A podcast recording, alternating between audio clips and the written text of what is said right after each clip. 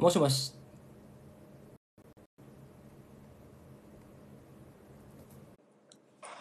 来た。来た。来た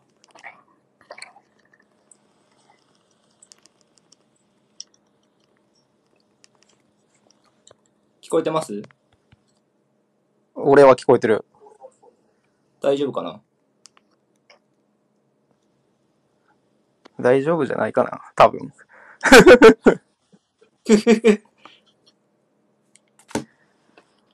すいません、お待たせしました。なんか、よくわかってないです。すんまへん。えーと、えー、やこれで、みんな、みんな聞こえてますかね？聞こえてますかね？聞こえてるっぽいですね。やばいやばい。あざっす、あざっす。すいません、難しいね。瀬古さんとかよくやってるわ。じゃあ、やっていきますか。このまま停電みたいなこのま。ま、このままであ、コインありがとうございます。できますかねはい。じゃあ。そういえばどっちが主導するとか全然決めてなかったね。俺かな俺が主導するのか じゃなえー、はじ、あ、じゃあ、えーっと、タイトル、ノートにも書きましたけど、タイトル通り、えーサッカー真剣トークラジオ配信、サカログを、えーの記念すべき第1回を始めたいと思います。はーい、パチパチパチイパチパチパチパチ。本当お待たせしました。お待たせいたしました。ちょっと、ね、ほんまのラジオやったら、あのー10分遅れで始まるみたいな、野球中継の延長ぐらいでしかないんじゃないかなっていう感じなんですけど、すいません、遅れましたそ。れでも待っていただけるなんてもう、ありがたい限りですね。はい。はい。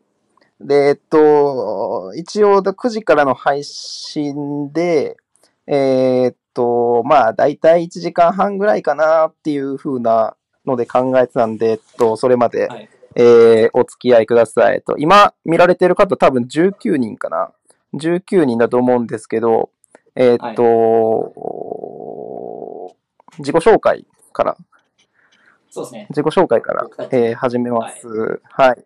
で、今喋ってるあの、関西弁の僕が、えーっと、村田直人と申します。本名、本名です。村田です。で、えっと、大体ツイッターから経由なんで、こっちが先来たみたいなことはないと思うんですけど、えーっと、初めての人にも説明すると、僕はサンケイスポーツっていうスポーツ新聞のえー記者をしてまして、はい。えー2019年の2月なんで、ちょうど1年前ぐらいから、えー大阪で、関西でサッカー担当をしておりますと。はい。はい。で、このコラボしてる相手との接点なんですけど、えー記者を、そのサッカー記者になる前から、あの、フットボリスタラボという、あの、怪しい団体に所属しておりまして、えーはい怪しい団体、怪しい団体になんか早期、早期、早期で、早く、早くから所属しておりまして、えっ、と、まあ、そっちで、もともと、つながりがあったというか、まあ、喋ったり、チャットっていうあの、会話したり、まあ、いろんなことを、えーしておりますと。まあ、そういう感じですね。はい。えーっと、はい。だから、サッカー記者歴より、フットボリスタラボに入ってる時間の方が長いんかな。まあ、そっちでサッカーのことをもともとちょっと、いじいじしててっていう感じですね。はい。はい。じゃあ、こんなもんで、どうぞ。はい。はい。じゃあ、あの、まあ、出会いはそう、ボリスタで、あ、でまず名前がですね、えっと、まあ、ロクと言います。ツイッターやってて、そちらで見ていただけてる方もいると思うんですけど、そうですね、出会い自体は、まあ、先ほど言ってくれたようで、ボリスタラボね、2期なんだよね。2期です。完全に2期。そう一緒なの知らんかったっていう、うん。今回初めて知ったんですけど、えーあまあ、僕自体普段は、えっ、と、まあ、川崎フロンターレサポーです。はい。はい。っていうところで、あのまあ、2年前からレビューを書いてます。はい。っていうのがまあ基本で、プラスはいアルファで、まあ、ボリスタラボの方では、何ですかね、まあ、サッカーと文化って、サッカー文化について考えるっていううん方向でいろいろと、まあ、喋ったり、書いたりしてうん。ますね。で、ノートでも、はいまあ、そういったことを書こうと努力しております。フットボリスタのウェブの、えーっと、方だったら、まあ、ユベントスのあ、そうね。ランディング戦略についての記事を読まれた人もいると思うんですけど、まあ、これはロック君が書いてます。はい、そうです。そして、ノートでは、えースポーツと、まあ、文化系の書評をしてますね。あ、そうね、書評書いてますね。書評は、うんまあ、完全にあれは自分の勉強ですけど、なんで、あまあ、はいそういうので、うん、見かけた人もいるんじゃねえかっていう感じですね。はい。はい。という二人です。で、えっと、94年生まれやっけ ?94 年生まれやっけ？と、94、一緒です。うん。94年生まれっていうのも一緒一緒です。はい。なんで、え、誕生日は？誕生日5月。ああ、5月か。だから俺4月やから。まあ、そんな、あれやな。変わらんな。どっちも今年26で、まあ、アラサーっていう感じやな。あ、レネス、レノリッチさんも一緒なのか。同じっていうのは94年生まれってことですか？花のね、花の94年生まれ。花の花の94年生まれ。おー、大谷、大谷世代ですね。大谷世代ですね。大谷、羽生結弦、大谷、羽生結弦、南野、萩野公介、村田直人。まあ、そういう感じですね。はい。よかったです。記念すべき94年世代に。はい。ああ、中島翔やね。うん。まあ、そういう、そういう年代ですね。はい。はいで、これから何をするのかと。お多いな、94年世代。いいですね。さすがいいね黄金世代ですね。あ、そうだ、林真理もだ。多いね。あの、でかいやつね。でかいやつ。はい。で、はい、これが、えっ、と、これから何をするかと言いますと、えっ、と、事前にそのハッシュタグ、えっ、と、サカログっていうのを、まあ、ツイッター上で、えー何本か、えー投稿してます。投稿してますっていう言い方がいいのかわかんないですけど、ハッシュタグサカログっていうのをつけて、えっ、と、つぶやいてます。はい。はい。あ、西野七瀬は知ってる。西野七瀬大阪やしね。うん。まあもう、もろね。もう実質一緒っていう。もろ、もろもろ。94年世代、黄金。はい。そうそう。あ、もうちょっと、やめるで、コメント拾うの。えーっとね、一旦ね、えーっと、そう、ツイッターのハッシュタグ、サカログっていうのを、まあ、つけて、えっと、投稿してるんですけど、えっと、宣伝のツイート以外に、えっとね、記事のリンクを貼ってるツイートがね、あるんですよ。今、ツイッターを開いてる、開きながら見ていただければと、ありがたいんですけど、だいぶ漏れちゃってますけえーど。ハッシュ、そう、ハッシュタグサカログを、えーつけながらリンク貼ってある記事が、えー4本投稿されてるはず。はい。おのおの2本ずつ。えー僕が2つ、えー、ロックンが2つで、合わせて4つ。で、まあ、その4つの、まあ、事前にピックアップした4つの記事のネタを拾いながら、まあ、それについて、まあ、話し合っていこうじゃないかと、まあ、コメントを拾いつつ、えー、まあ、僕らが事前にその、ピックアップした記事をピックアップした理由がね、もちろんあるので、まあ、それについて話し合っていこうじゃないかっていう、はい、配信でございます。はい。大体、趣旨はお分かりいただけたでしょうか。まあ、で、記まあ、事について2人で語るってだけなんで、まあ、難しい話ではない。ということで、じゃあやっていきますか？そうやね。えーっと、1個目は、何やったっけ？うんと ?1 個目の、記事はザイヤー。あ、そうか。MVP か。はい。MVP っていう言い方していいのかどうかちょっとわかんないですけど。MVP って言うと勘違いされそうなやつですよね。うん。そう。今ちょっと自分で探して記事リツイートするので、しばし、しばし、しばし、しばし、しばしお待ちを。えーっと、これか。はい。今リツイートしました。はい。で、えっと、フットボーラーオブザイヤーっていうんか。まあ、MVP みたいな感じなんですけど、じゃあ最初、僕が今リツイートしたこの記事の話から、えー、始めて、まあ、なんかこの記事を選んだのは、ちょっととりあえず口実で、あのー この前ね、あのーその、ガチャセコラジオの方で、あの、ちくわさんがね、持ち込み企画で、MV、えーっと、順位予想みたいなのをしてたんであま、あ、それを聞いはい。そう、ずずっと聞いてたんですけど、あの、その順位予想ね、サッカーの順位予想、まあ、新聞とかでもよくやるじゃないですか。僕はや、は、その記者としてやる場場所はないんで、まあ、公にわーってやることはないんですけど、まあはいそういう感じで、まあ今年、まあ明日からちょうど J リーグが開幕するんで、ちょっと MVP を考えようじゃない、考えようっていうか、まああの、予想しようじゃないかと。はい。はい。まあそういうやつです。はい。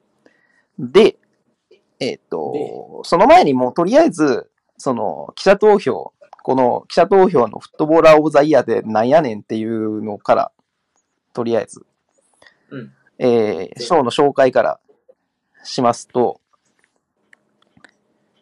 えっ、と、この賞は、なんか、なんかね、投票してくださいみたいなんが、あの、うん会社のポストに入入入ってる、入ってるんあ、ですよ。来るんだ。こういう賞がありますので投票してくださいみたいなのがこう毎年来るんですよ。で、J リーグの MVP とかと違うのは、こう投票できる選手は、まず日本人選手っていうのが一枠。その日本人選手っていうくくり。だから、例えば、海外でプレーしてる日本人選手でも OK。あ、うん。ってっていうのが一個あるね。学生でも。うん。で、もう一個は、その J リーグでプレーしている外国人選手でもいいね。はいはいはいはいはい。だから、別に日本人の一番を決める感じでもなく、その、うん。えー J リーグの一番を決める感じでもなく、もうちょっと幅広いやつの中で誰が一番活躍したでしょうねっていうね。日本にあるか、か日本に関係のある選手の中で誰が一番活躍したでしょうっていう賞です。はいはい。だから、はいまあ、南野でもいいし、イニエスタでもいいし。そうそうそうそうそうそう。で、実際その2選手も入ってたんだけど、1位に選ばれたのが横浜 F・ マリノスの中川でしたと。ああ。おめでとうございますと。まあそういう、うん、感じでしたね。で、えっと、この、えー得票数60票やったっけ ?175 票のうち60票集め55票の南の匠に競り方って書いてる。うん。っていうので、えー、あ、60票も入ったんやっていうのが結構この、驚きというか、あ、そうなんだ。新鮮、い意外やなーって思ったっていうのは、うん俺、俺は南野匠にと投票したんですよ。南野匠選手に。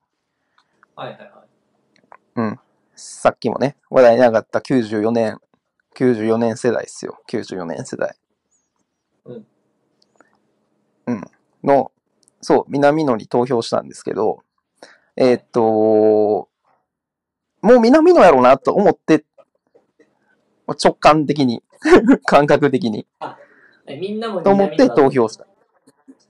そう、みんな南野やろうなと思って、120票ぐらい入るやろうなと思って、投票したら、なんか、ああ、そうなんやと思って、ちょっと、すごい J リーグでの活躍が重んじられる感じ。でしたうんはい。そこは意外だったんだ。で、そう、意外やった。なんか、もう代表の選手でもうこの今年の2019年の日本を代表する選手っていう感じで選んだ、うん俺。は。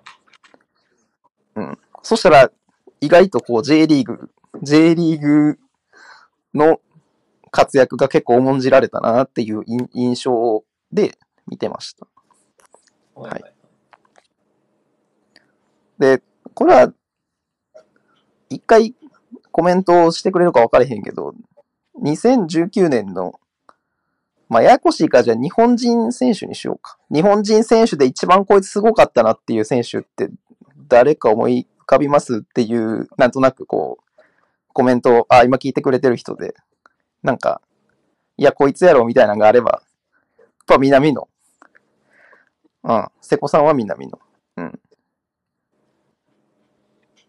やっぱ南野。いや、そうそうそう。いや、一まあ年、南の確かにね。下半期、まあ、活躍下半期だけやったかもしれへんけど、でも南野じゃないかなっていう、そう、うん。感じで選んだんですけど、うん。はい。っていう風な、えー、賞でした。はい。で、こっから、その、はい。2020年の話にね。ああ、南野。やっぱり南野か。2020年シーズンも、まあこういう投票が多分ある、あるわけですよ。うん。あるわけで。しでか、も60回目でしょ？そんななんか記念かどうか分からへんけど、そ の節目、節目、節目が記念かどうかちょっと、うん。分かれへんけど、まあ、あの、まあ一応節目でね。で、なんか、まあん、一年投票しないといけないわけですよ。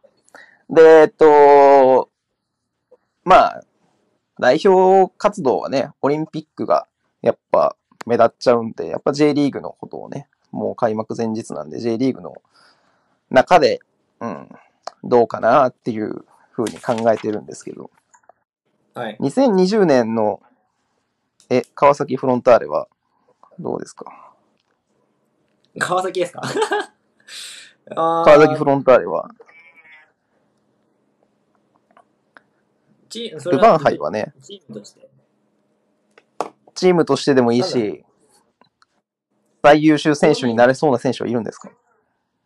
あ僕はもうそこは、ひいき目ですけど、谷口には、そろそろ、なんかそういう個人あ賞を、あ、ああ、大きいのを、谷口。はいはいはいはいはい。谷口選手ね。取ってほしいなっては思ってますね。はいはいはいはい。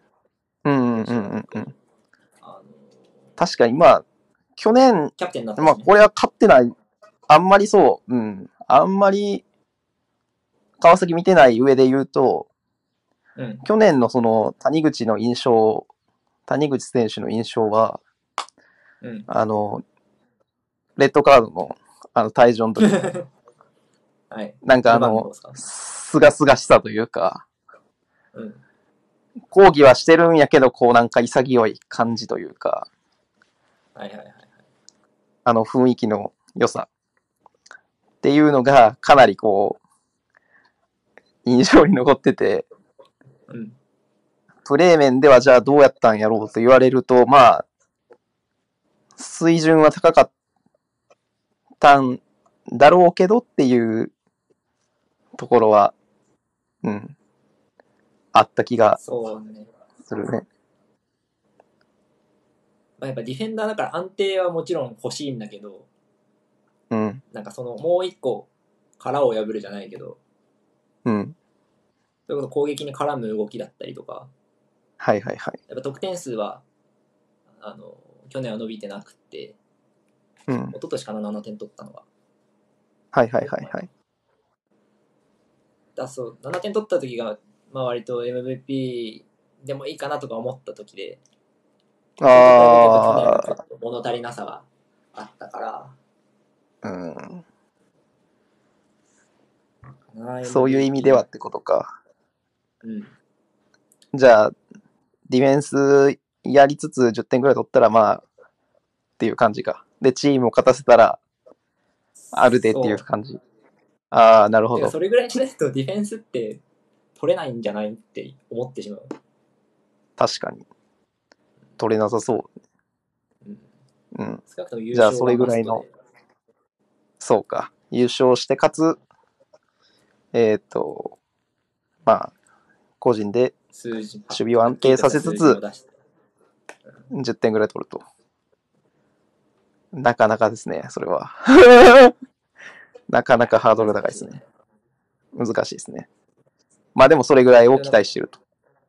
それぐらいを期待してますね。J リーグだとね。はいはいはい。はいはいはい。なるほど。わかりました。村田君は J リーグでは予想はあるんですか？そう、あのー一応その、そうね。いや、なんか、ああ、木田はとってもよかったなって。ああ、いやいやいや、そう。いや、今日、その、ここの一発目にこの MVP の話を持ってきた理由は、うんその、僕は、その、普段その関西の、まあ、基本的に J1 の3クラブ、まあ、ガンバ大阪、セレッソ大阪、ヴィッセル神戸を、まあ、取材してて、で、まあ、他のその、例えば、日刊スポーツとか、まあそういうスポーツ紙だったら、記者が予想する枠がやっぱ、なんかある、あるん、あるんよね。うん。で、まあ、俺は、あの、ない、ないけど、ないけど、はいはい。まあ、予想はするよ。予想はする。予想はね。で、その話を、そう、するために、その話をするために、あの、こ、ここに、あの、持ってきたっていう、あの、一発目に。っああ、はいはいはい。ていうのがじゃあ、あります。もうじゃあもうバリッバリに予想済みね。バリバリの予想済み、予想済みで、で、まあ、うんあのー予想はしてる、現実的な予想はしてるけど、でもやっぱりちょっと関西の、なんか、クラブの話をこう、ちょっとね、ちょっと、も盛り気味にというか、ちょっと持ち上げ気味にこうなったらいいなっていう願望込みで、俺は話すっていう。ああ、もうぜひぜひぜひ。なんで、その、今関西の3クラブのね、その、サポーターというか、応援してる人が聞いてたら、あの、ちょっとコメントで、なんかこう、わかんないですけど、お前何言ってんねんみたいな、ちょっとコメントがちょっと欲しいんですけど、えー、っとね、これ難しいな。どうやって話したらいいんかな。まず、そう、いいと思ってる、強いんじゃねえかと思ってる、あの、のから話す。ああ、ガンバサポーター。ごめん、ちょっとガンバの話、ガンバの話は難しいな。ガンバの話すると難しいな。えーっと、まあ、まあ、とりあえず、個人的に、この関西の3クラブの中で、今日エルゴラストもこう、見てずらっと見たけど、うんあのー僕もセレッソが一番強いというか、リーグで一番上の順位に来るかなと思ってます。はい。はいはいはい。で、あのー、18チームの予想、僕がずらっと並べた18チームの予想の中で一応セレッソを2位にしてる、2位にしてるんやけど、えーっと、もう場合によっては優勝もと思いながら、こう、見てる。おうおうで、えーっと、えーっと、えーっとね、なんでそうなんかっていう言ったときに、とりあえずあの失点のね、少なさって、去年失点が少なかったですねっていうのがこう、あると思うんですけど、得点数がやっぱりこう、うん。伸びなかったんですよ。初見の方ありがとうございます。えーっと、得点数がやっぱり少なくて、うん。39点、まあ、しか取れんかったっていう言い方がちょっと適切なんかちょっとわかんないんですけど、名古屋サポーターか。名古屋の話もな、ちょっと、僕は立場上やっぱ取材してないチームのことを何も話さないようにした方がいいと思ってるんですいません。名古屋は名古屋詳しい方に、はい、お願いします。今ちょっと、関西三クラブの話を、というか、セレッソの話をします、セレッソの話。そうか、セレッソ39点か、去年。かなり少ないな。39得点しか取れなくて、で、まあ、僕、印象でもそうだったし、まあ、昨日ちょっとゴール集を見返して改めて思ったのは、えっと、去年のチーム最多得点選手が、マリノスに移籍した水沼選手。で、この水沼選手が結構難しいゴールを決めてるっていう。結構難しいゴールを決めてる。はいはいはい。あの、なんか苦し紛れで、前半4失点。そうですね。前半終了時の失点が、そう。4失点。っていう、もうかガッチガチの鉄壁のクラブなんですけど、そう。うんそこで、じゃあ、守ろうぜっていうテンションに、まあ0-0でもいいやっていうテンションに持っていくまでも結構難しくて、ただ、結構その、水沼選手が難しいタイミング、苦し紛れのそのゴールキーパーのそのフィードとかを拾って、なんか一人でうん持ち込んでミドル決めるみたいな。はいはいこれ誰もおれへんやん中にっていうクロスに一人で飛び込んで点で合わせるみたいな。そういうゴールがやっぱり、そう、多くて、うん。うん。39点っていうその数字の少なさ以上に、流れの中から取った点って結構少ないなというか、こう、理不尽ゴーラーがいなくなったなっていう。うん。あで、これが懸念点だなと思って試合とか練習に行って行ってたんですけど、あはい。でまず、その理不尽なゴールを決めるという点に関しては、えっと、京都サンガ戦、えっと、サンガスタジアムのこけら落としの京都サンガ戦で、うん。1点目、あのー坂本選手が、その、右サイドをね、水沼選手に代わって、右サイドにレギュラーとして、まあ、レギュラー濃厚な、まあ、坂本選手が、利き足の左で蹴ったクロス直接決めた。はいはいはい。で、もうこれもう、なんかまあ、なかなか理不尽なゴールやなと思いながら、まあ、見てたけど、まあ、後から聞いたらやっぱり、あそこ狙えと。まあ、ああいうとこ狙っていきましょうと。あつまり逆足で、そう、サイドの選手が、まあ、ペナルティエリアのちょっと外ぐらいから、逆足で持って、あの、際どいクロス蹴りましょう、みたいな。あ。うんもうこれが、まあ、狙いとして、まあ、一個こう、確立してるというか、というとこもあって、まあ、若干、理不尽さは少ないかもしれないけど、まあ、そういう、その、割と難しめのゴールを決める選手が入った。っていうところで、まあ、とりあえず得点力は、まあ、保持されるんじゃないかと。で。プラスアルファ、今そのコメントで、徳倉選手とメンデス選手がね、えーいると、えー書いてくれてるんですけど、そう、まあ、フォワードの数がやっぱ豊富に、まあ、層が厚くなった。で、このフォワードにどうやってボール届けんねんっていうところで、まあ、結構その、クロスのシチュエーション。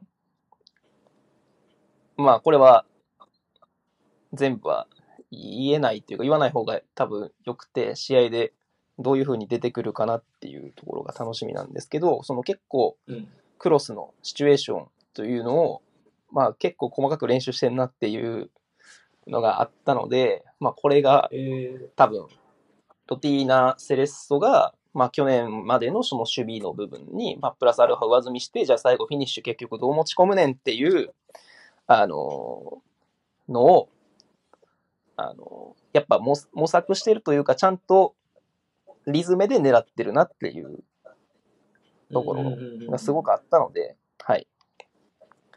なんで、セレッソに期待してます。かなり。はい。っていう、っていうことが言いたかった。もう、なんか言い場所がないから、セレッソの話をね。言い場所、言う場所、そう、セレッソの話をする場所がないから、あの、い言いたかった。とりあえずこれを。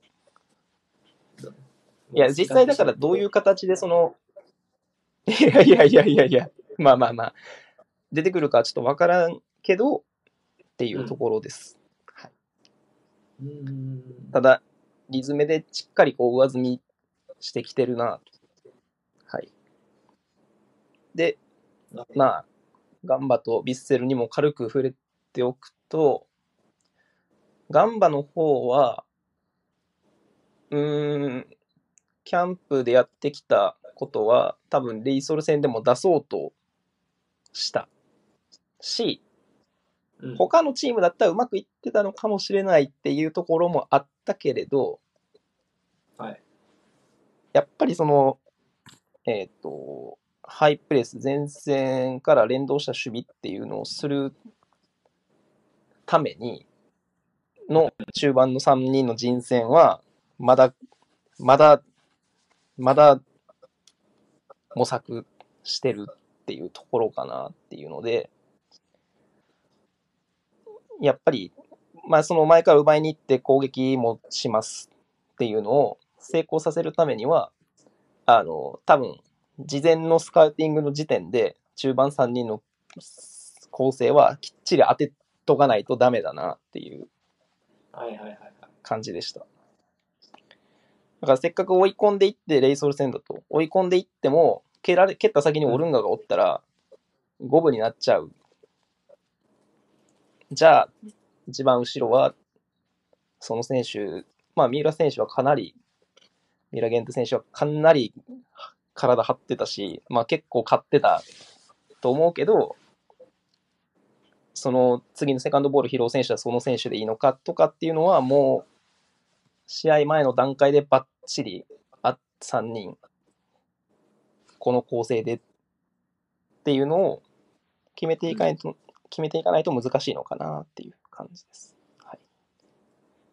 えー、で、ビッセルは ACL がやっぱりあるので、おそらくクラブは ACL の方に力を入れるのではないかという、今のところね。今のところね。今のところ。なので、リーグはちょっと読めないですね。はい。なんとも言えないああ、ですな。るほど。ACL、個人的にも ACL にななんかこう、がん頑張ってほしいというか、あのまあ、確かに。決勝でサウジアラビア出張とか行きたいし、そうか、関西クラブだといけるのか。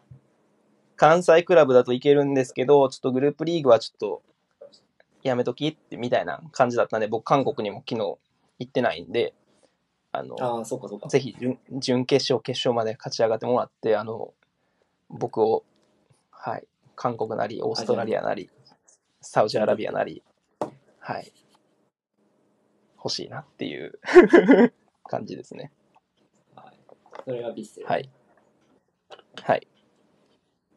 なので、えーっと、今の話から MVP の話も来るんですけど、うん。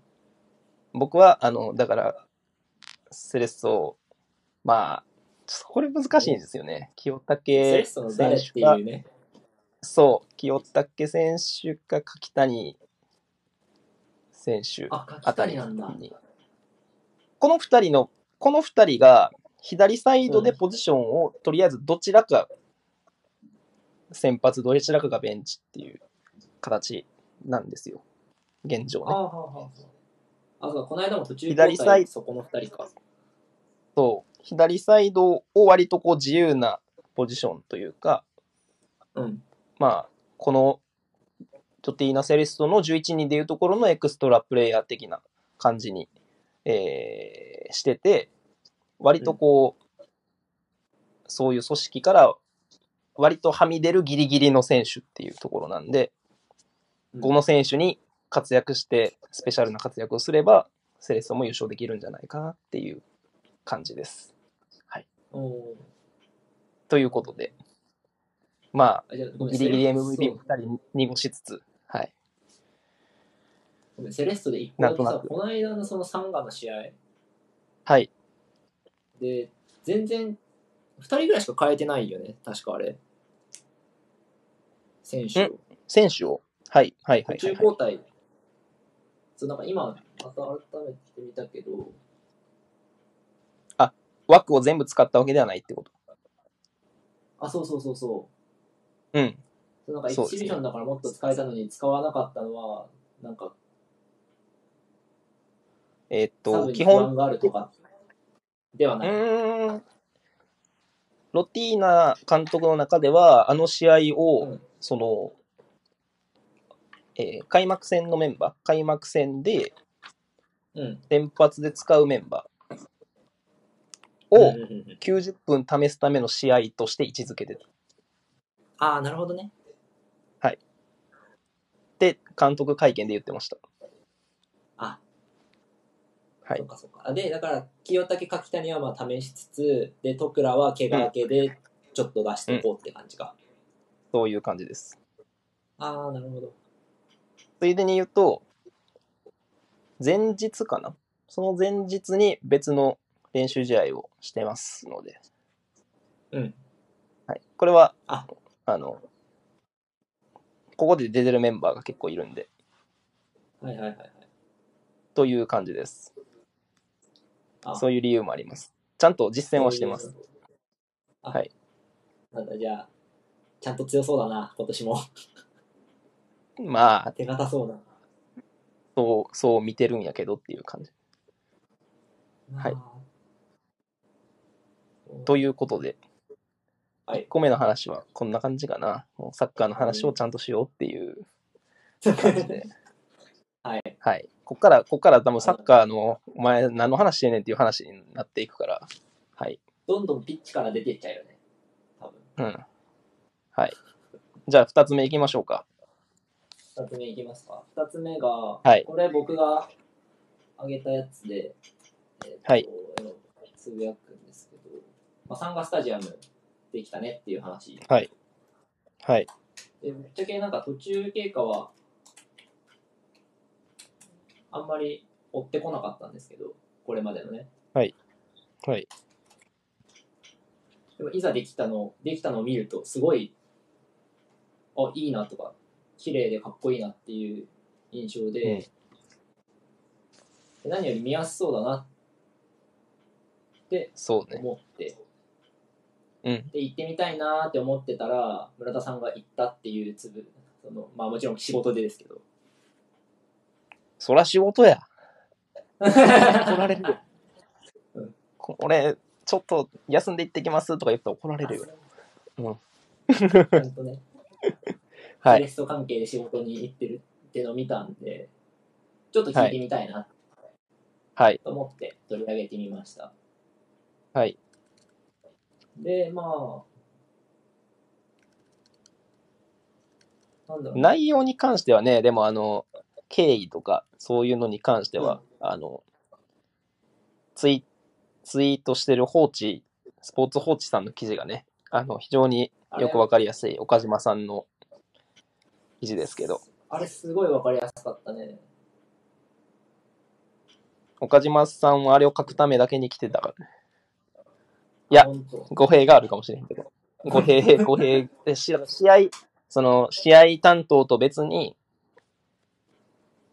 あれ、その周辺取材のための記者として多分来られてたうん。ので、あはいはい。やっぱちゃん、ちゃんとしてるなっていう、うん。なんか、ここで俺がよその社の記事紹介するのもおかしい、おかしいけど、あの、ちゃんとしてるなっていう、ちゃんとしてはい。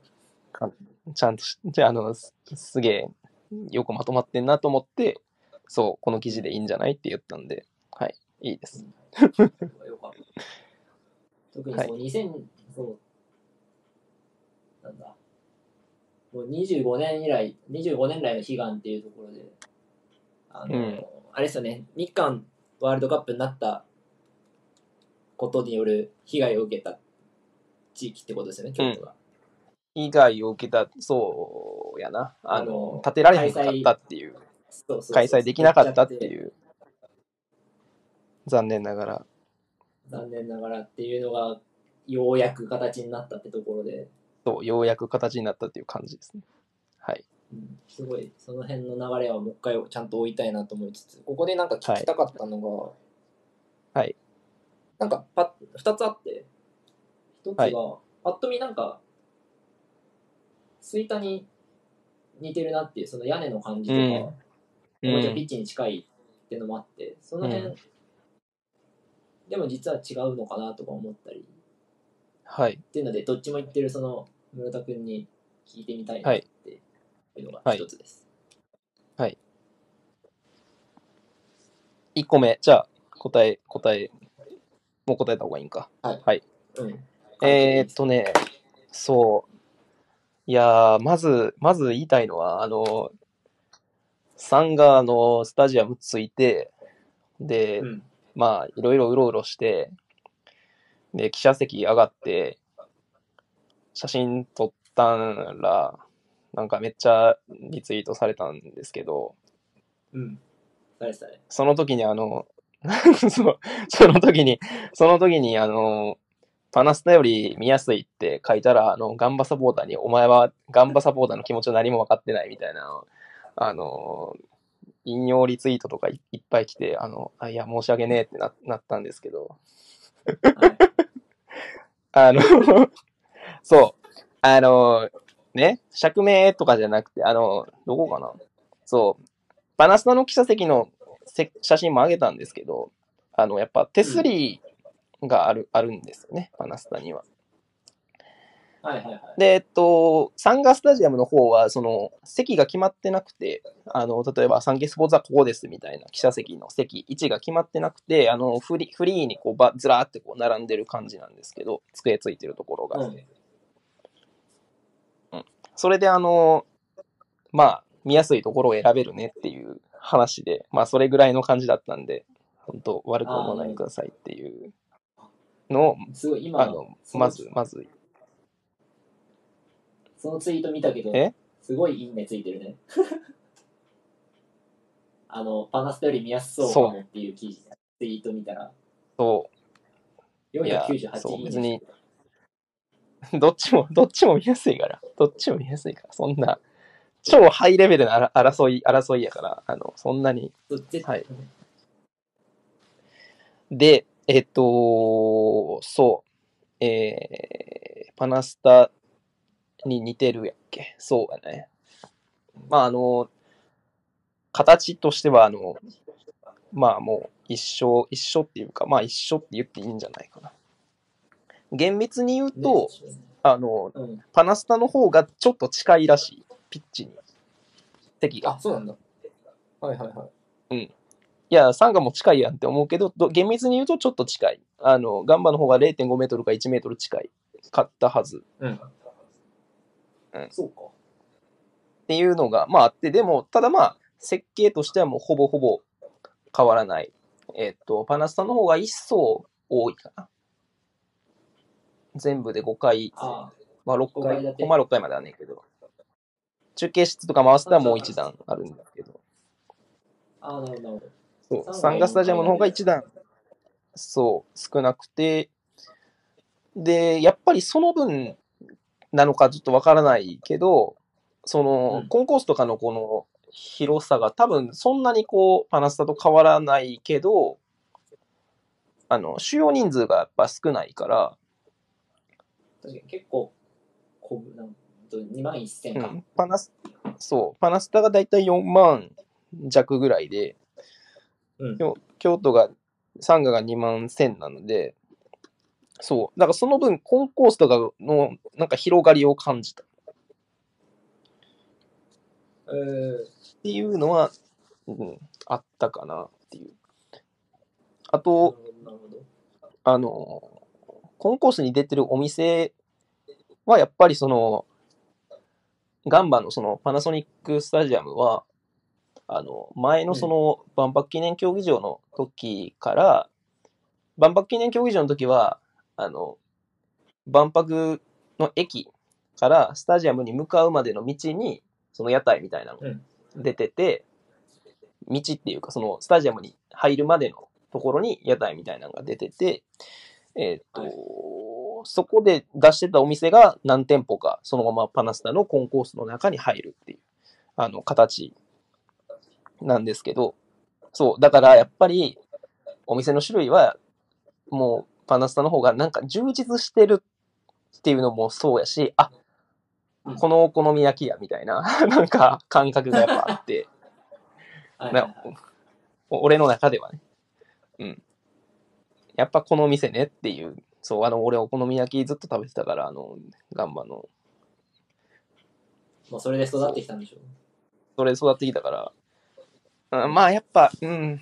スタジアムの飯はガンバの飯かなっていうところはちょっとある。はい。ただまあ、そう、もちろん、あのー見やすさとしては、視界の広がり方とかは、本当似てるし、ただまあ、個人的には、そのコンコースに立って、うわ、すごいってなったのは、サンガの方が若干見やす、視界は開けてたかなっていう感じ、印象、印象ですけど、ました。はいはいはい。うん。印象ですけどね。それは多分、印象。パナス、パナスタの方が人が多いからかもしれんけど。あ、まあ、はいそれはありそといううだよね。感じ。そう。という感じかな。うん。で、京都の、その、えーっと、まあ、焦げ落としの時は1万7000、8000人ぐらい入った、うんやけど、うん。京都サンガのその、去年の、えー平均観客数って7850人と。これがなかなか、半分いかないのか。そう、2万1000って考えたら、こう、なかなか寂しい、えーっと、現状だと、まあちょっと難しいんじゃないかっていうのがあって、うん。これを、どう、その、まあ当然その新スタジアム効果で観客が増えるだろうけどっていうところはやっぱり、うん、1万人とか行ってほしいなっていう。ただ1万人行ったら J2 でもほんま、トップ3には入ってくる。うん。多い方、だいぶ多い方だから、どうなんだろうって感じですね。はい。そんな感じです。ありがとうございます。あー去年、新潟が平均1万4000。うん。新潟ずっと多い。で、にで2位が千葉で、千葉1万いってないね。9701。ああ、じゃあ1万人行ったら、ままあ、あ、2トップ位になる2、3。そうか。トップ2。うん。そういう感じですよね。はい。はいはいはい。まあ、だから J1 に上がったら、まあ、もっと増えるんだろうけど、っていうところで、なんか、もう一個、もう一個聞きたかったのが、はい。なんかその関西での、まあ、なんか京都サンガの扱いみたいなところがはいはいはい。気になってて、なんか、はい。あの、関東から見てると、まあ、J、京都 J2、まあ、長いじゃん。うんうんだから、なんかその、なんだろうな。あの、関西の中での、うん。序列序列があるわけじゃないと思うんだけど、あんまり他のクラブとの関わり、例えばだから、サンガとガンバとか、サンガとセレッソとか、そういうとこの関わりがああんまりあ、ああ、あると思ってなかったんだけど、この間そのセレッソが横断幕出してたじゃん。はいはいはいはいはい。サンガに対して。うん。だなんかその辺の、京都サンガと他のクラブとの関わりってあったあのかなあ、ああ、多分その、セレッソ戦で出た横断幕自体は、あれじゃないかな。あの、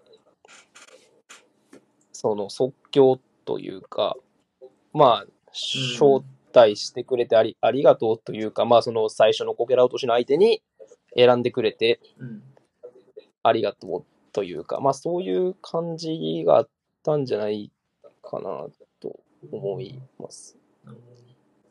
あんまりち、なみにセレッソが選ばれた理由って何かある、え？知らない。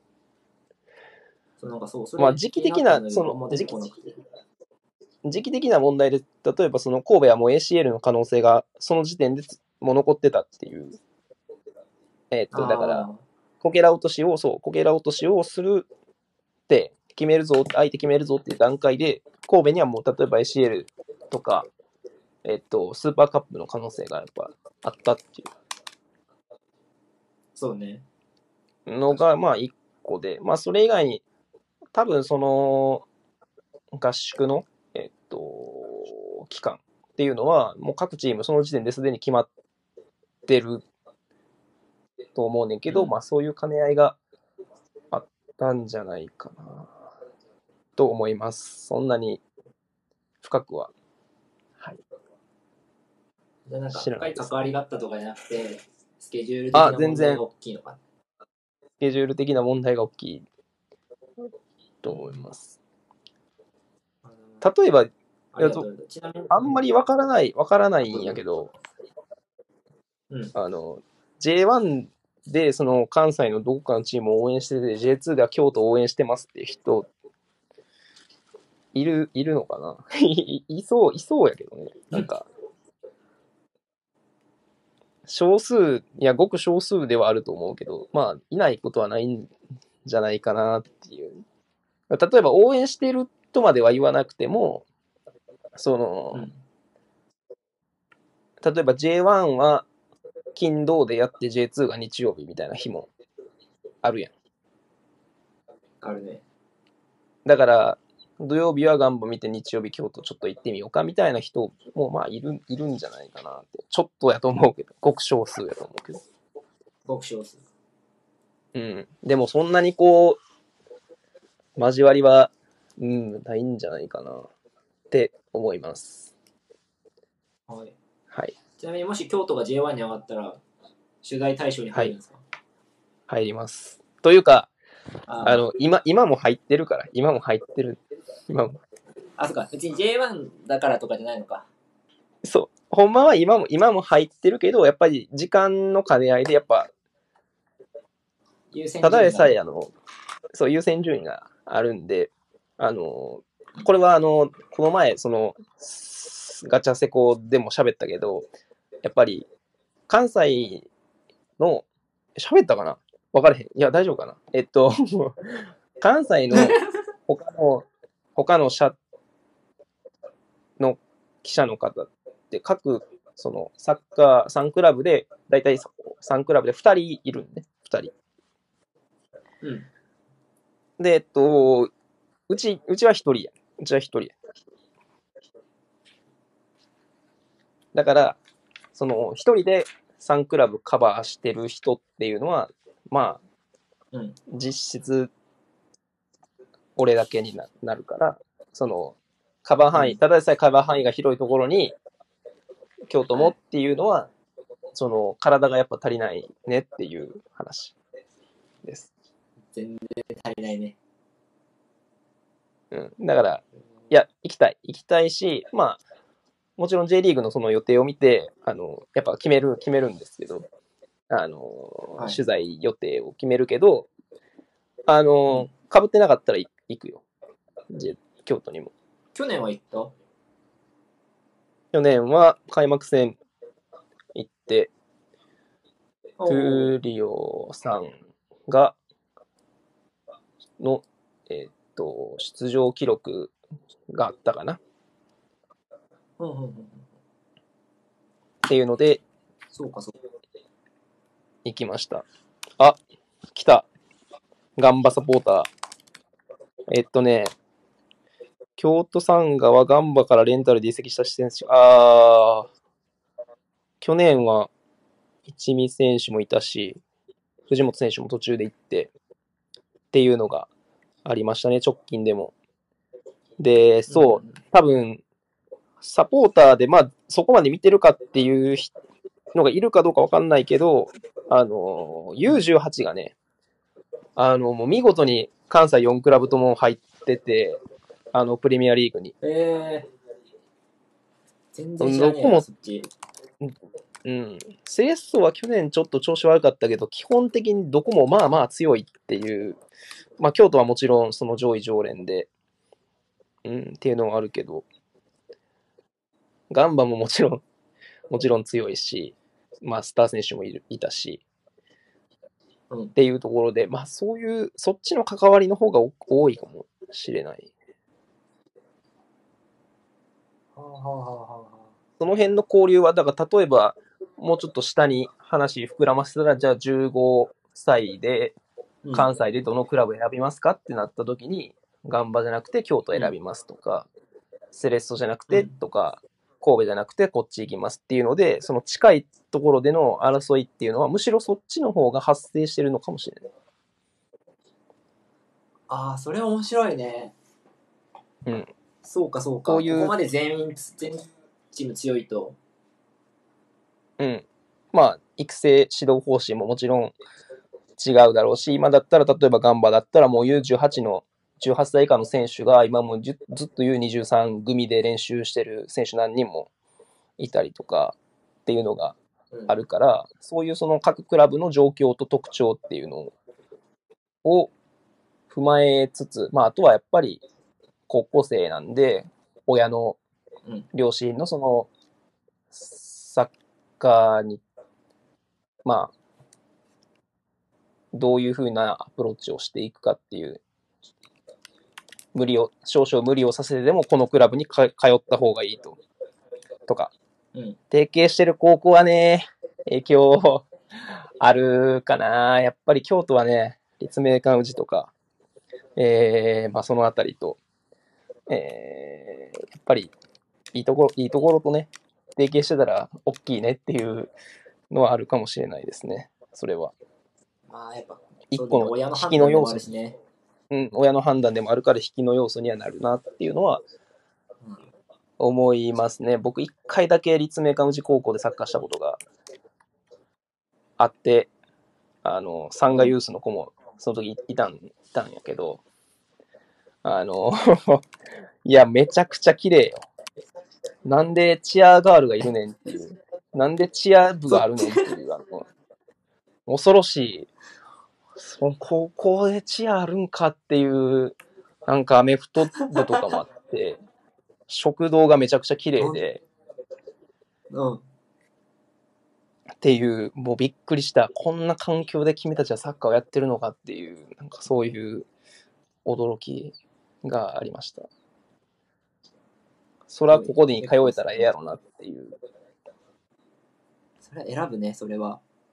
うん。確かでになんか立命館宇治高校は、あのそうそうそうそう、英語教育がやっぱり盛んで、留学組、うんあの、一般入試の組の中では留学とかもあるし、っていうので、うんそういうのはあったなっていう感じです。はい。ありがとうございます。はい。だいぶ派生したけど、まはい。あ、はい。サンガのスタジアムについては、あの、3月27日に U23 の南アフリカ戦があるので、そこで、おう。あの、この前のこけら落とし見てない人も、そうそうそう、多分地上波でやるから、あの、やるねこん。な感じかっていうのを、はい。見ていただければという感じですね。はい。はい。ぜひ行きたいな。じゃあ、はい次に、次、次がですね、3つ目。あれですね、マスマスコット総マスコットですね。マスコット総選挙ね。はい。はい。ちょっと、なかなか理解が怪しい、理解が怪しいというか、ところで、マスコット総選挙にそうねうん。いきます。今聞いてる人何人かな？ちょっとこれどう、どこで見るんやろ ?17 人 ?18 人今、10 10 18人。マスコット総選挙投票した、投票しましたっていうか、投票ししました？あの、してません、すいません。あの、いや、ちょっと、あの、マスコット総選挙って投票されました？コメントしてくれたら嬉しいし、してくれへんかったら勝手に話を、あの、進めるんですけど、あの、あんまちょっとわか分かってなくて、あの、どれぐらいこう、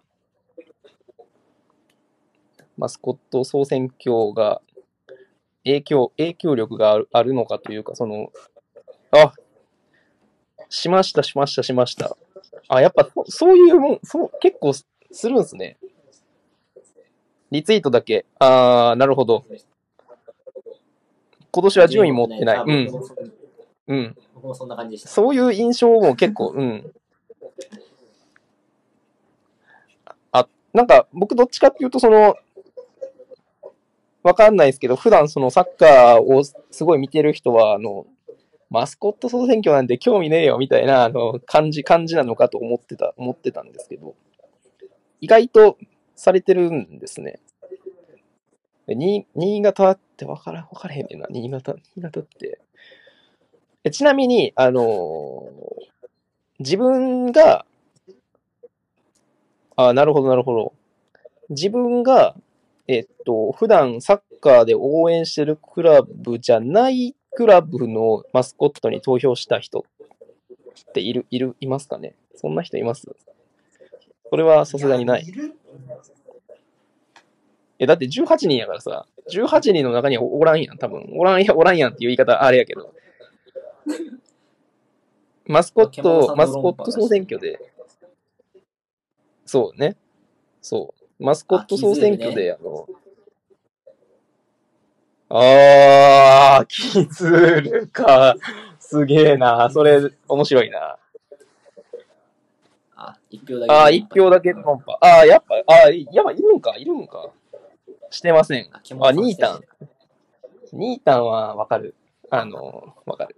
ニータンはわかる。ああ、なるほど、なるほど。ああ、つながりがあるから。つながり、つながりは選手のつながりってことかな。あ、ディディ君。来たよ、村田君。出たついに来ました。えっとね、そう、これがちょっとビビクの話をするんですよ。うん、これがちょっとビビクの話、あのーするんですよ。いや、っていう、いやいやいやいや、なんかこう、今の演技なんやけど、うん。東北支援。あー、東北支援。なるほど。そうかそうい。うことか。そう。で、あの、そのマスコット総選挙の話には、こう、最後ちょっとマスコット総選挙の話に行きたいんですけど、あのー僕、その個人的にはそのマスコットの話をやっぱしたくて、で、えっと、総選挙が今年終わった後、この角宮さんの記事にもあるように、まあ他、うんえっ、と、フットボリスタで笹ゆかさんが書かれて、公式なものはそれぐらいかな。その原稿、しっかり記事として上がったものは、その2つぐらいなのかな。ちょっとわかんないんですけど、全部拾えてるかちょっとわかんないですけど、で、僕、それ以外に、その、マスコット総選挙に書いたノート、ついて書かれたノートも何個か見て、このちょっと拡散されたようなやつを何個か見て、まあその上で、ちょっと、宇都宮さんのやつが、まあいいいいかなというか、まあ、なんかこう、客観的に見てるかなと思って、ちょっとこれに、えーっと、したっていうのがあって。うんで、じゃあマスコットってなんか何してんやろなっていうのを、あの、やっぱ考え、考えたかった。マスコットって、分かれへんけど、マスコットってどういう、なんか、クラムにとってどういうやつなんやろみたいなのをちょっと考え、考えたかったんですよね。で、僕は、その、似てますね。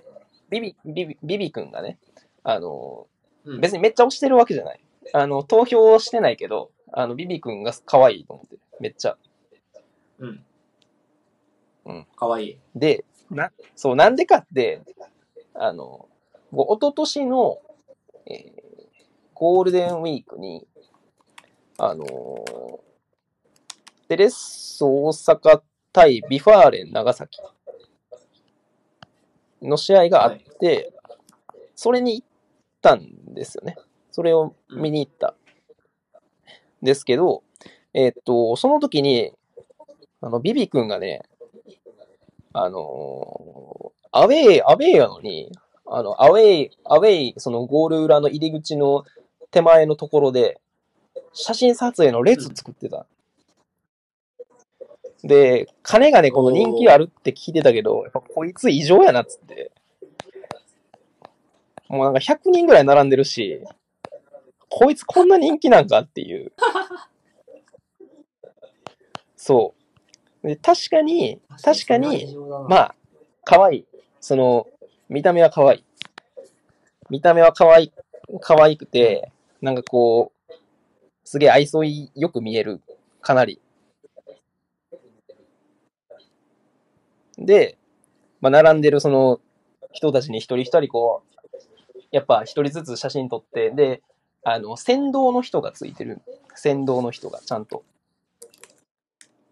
はいはいはいはい。ビビ君専属スタッフが。やっぱ、ビビ君ぐらいの人気者になると、やっぱマネージャーもしっかりしてるわけですよ。うん。まあそういう感じでね、しっかり列を作って、あの、写真撮影会をされておったと。はいはいはい。で、セレッソのマスコット知ってる？セレッソのマスコット、あ、待って、知らねえ。待って。あ、そう。セレッソのマスコット。わかんない。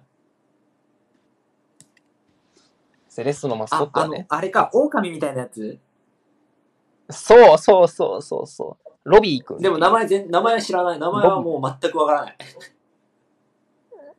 ロビー、ロビーっていうマスコットがいるんですよ。ブあラすごいわかるブラ。ックロ、ブラックついたら、あの、あの、あいつね、ブラックついてるやつあれでしょ？あの、ツイッターであの、なんか、やべえ、やべえこと言うやつでしょ？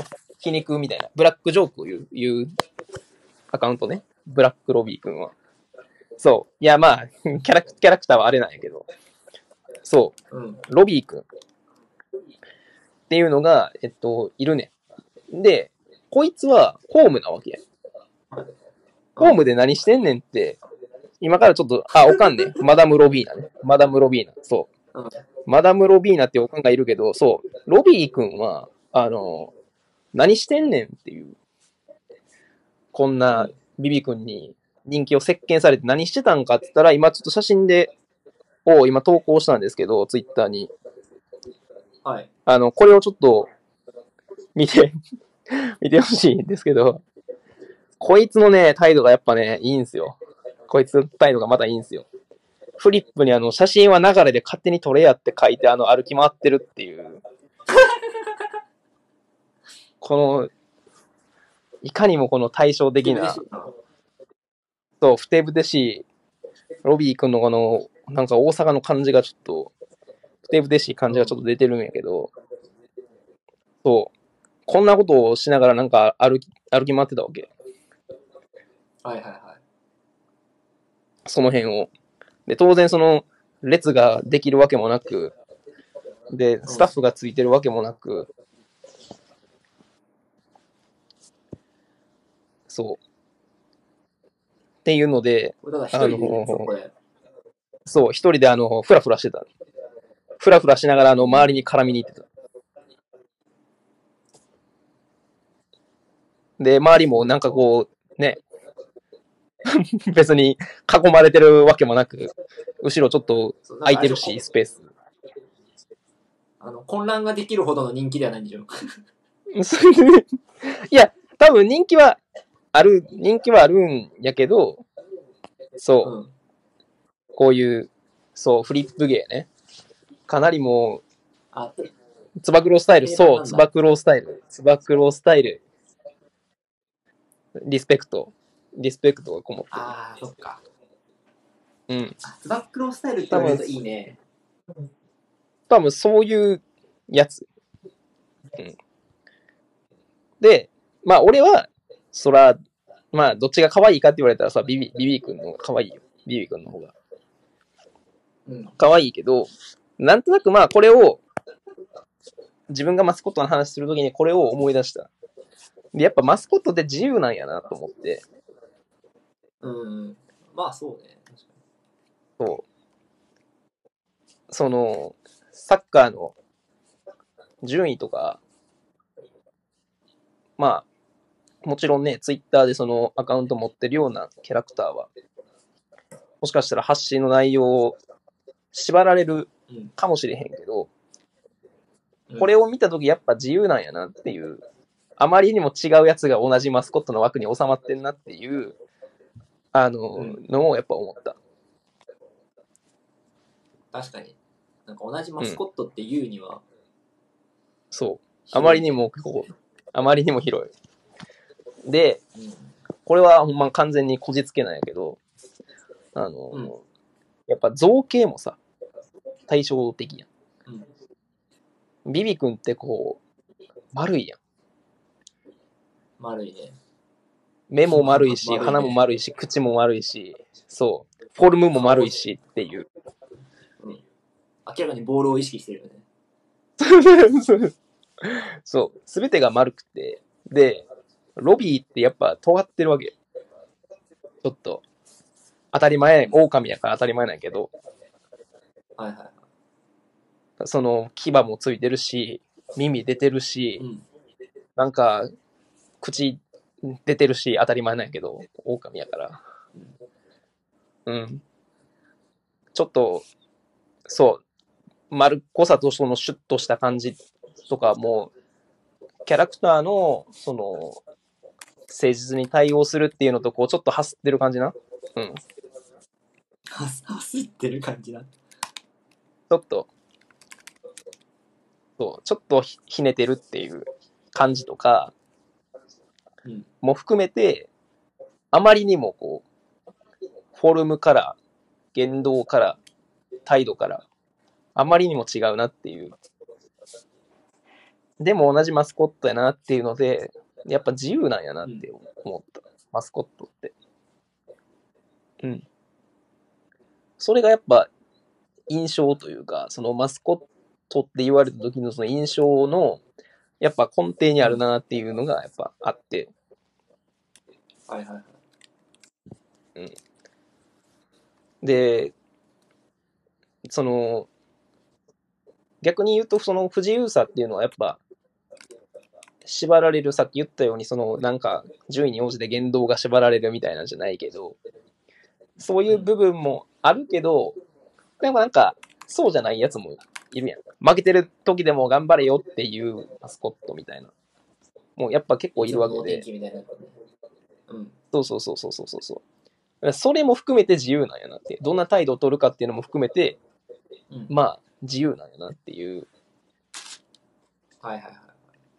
印象があったんですよっていう。だからマスコットに対する第一印象はやっぱり自由だったっていう。はい。ってなると、やっぱりその相対的に順位をつけようとする総選挙には違和感があるってこと？そういうわけでもない。いや、いや、そうやね。というか、まずその、そう、最終的にその順位がついてしまうっていうことに対しても、あ、まあそれはちょっとその自由現じてるなって思うし、うん。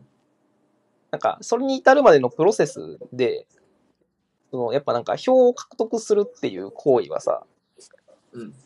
なんか、行動をやっぱ決められるわけやん。まあ票を獲得するための方法で、その各自いろんなやり方が多分あんねんけど、うん。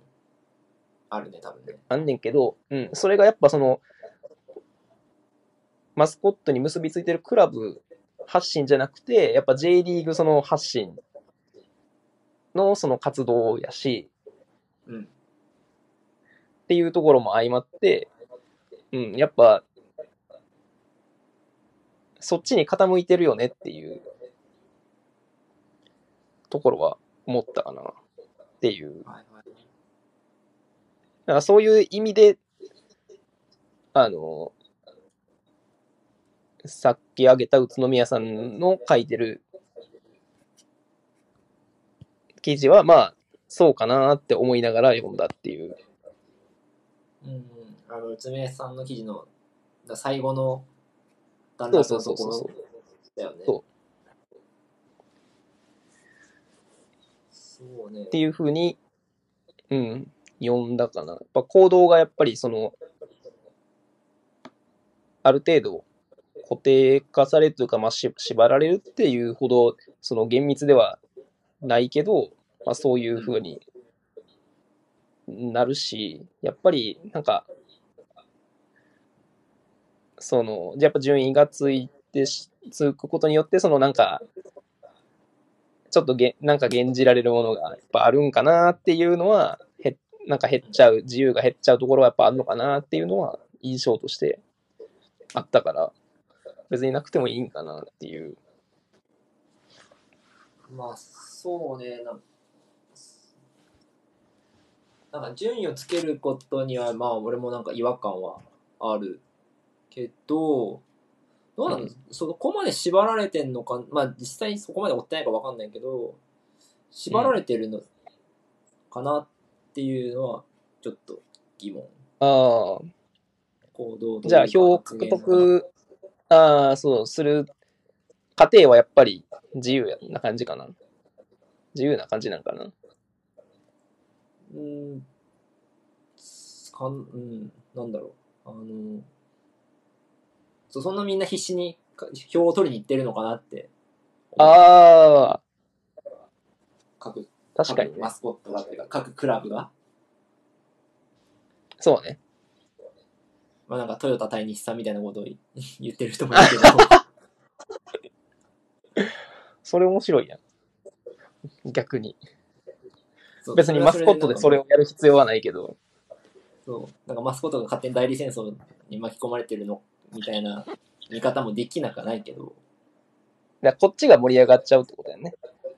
そうそうそうそうそだから行動があれすんのはこっちの方かもしんないね。こっち、うんこっちっていうか、サポーターの方かう。こもしれない。っちがそのなんか、こっちのマスコットへの理想が変わっていく。うん。ああ、マスコットとはこうあるべきだっていうのが、総選挙によって、まあちょっと変わってはいるのかなとは思う。はいはいはいはいはい。もちろんそういうサポーターの声をクラブ側が反映させるっていうのはあるかもしれないけど、ああ、確かに。反映しやすくもあるしね。うん。サッカーじゃないからてはっ。きり出るしね。うん。あ、そうね、サッカーじゃないからっていうのもそうね。そうだわ。うん。で、あとその、もう一個は、あの、さっきあの、結構、あの、自分が応援してるクラブ以外のクラブに投票した人が、あの、パパッとすいきなり2、3人パッって出たのが、結構、意外、意外っていうか、あの、これはに認識違いで、その、うんマスコットから入る、サッカーに入る人、やっぱそのうん、クラブ、なんか特定のクラブを応援するとか、まあ、そういうその、資格付けというか、このマスコットを応援してるから、このクラブを応援するっていう、資格付けの、その、やっぱ広げてる部分は、ああるのかなっていう印象として、そこから入るっていう選択肢があってもいいのかなっていうのがあって。なんかそういう時に、その、なんか順位が見えちゃったりしたら、それがちょっとマイナスになったりもするのかなっていうのもあった。うん。なるほどね。やっぱりなんかうん。日本のマスコットってやっぱかかわいいやん。基本的に。かわいいっていうか、その、可愛くなかったとしてもよくできてるというか、まあよく、うん。かわいいね。かわいいかわいい。かわいい、かわいい、かっこいい。まあ、に関わらず、なんかこう、なんか特徴を持ってるというか、よくで、よくその、キャラクターとして、マスコットとして、すごい、立ち位置を得てるなっていう。そう、プレミアリーグのマスコットはもうやばいからさ。怖いよね。アメリカとかも怖いし。そう、やばいから、メジャーリーグとかも怖いけど。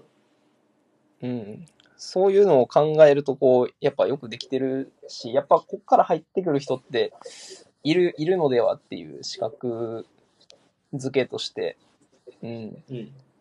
その役割はすごい、そう、あるんやろなっていうので、うん。ままあなんあ、か。選挙じゃなくてもいいんじゃねっていう、ワイワイまあそうね。やれれば、そう、なんか集まる場が欲しいのはわかるんだよね、俺もうん。2チームしか集まれへんもんな、試合の時は。だから2キャラクター、プラス、そのクラブのキャラクターしかいないうん。から、なんか、単独活動をもっとさせてもいいのかもしれないとかは、そう、子供が誘いやすくなったりとか、まあ、全員集合、まあ、スーパーカップで全員集合は、もちろうんん良くて僕も、それはまあなんかそれ以外にも、うん、もう交流させられる、られるというか、そう。あ、マスコット運動会ね。なんか、マスコット運動ロ野球や運動させたらね。そう、プロ野球はまあ、ね、運動神経いいやつがね、まあまあ、まあでもはっきり結構差出てるか。うん。うんあの、まず、あね、あの、ドアラと、フォルム的に、ドアラとば九郎はが異教だからね。あ、そう。まあ、バファローブルーとかも結構あ、確かに。動けるかなっていう感じはあるけど。頭でかいけど。あとあの、西部のレオ、レオ、レオやっけ？ちょっと名前合ってる方がだけど。あいつとか。J、J のマスコットは大丈夫か？運動会できるか？体型、運動会できる、できるか？そんな動けなくもないか。キズールは難しいね。うん。頭を運べないね、頭すごそううん、こいつなんか空気読まんと無双しそうやねうん。そういう感じではあるよな。うん。だからもうなんか、次の展開というか、あのーうん。一旦そのクラブの活動もそうだけど、クラブの活動からまあちょっと出て、あの、マスコット同士の交流というか、から、あの、うんなり発展できる場面があんのかなっていう印象。はい。個人的にマスコットはもっと外に出てってほしいですね。うんうんうん。ピッチの。もちろんなんか全員集合イベントはそれはそれで見たいからいいんだけど、もっとこう、外に、ピッチ外の活動を増うん。やしてほしいなって思うかな。なるほどね。そうね。うん。ピッチ外でやっぱ集まるまあ、もちろんね、のが、まあでも、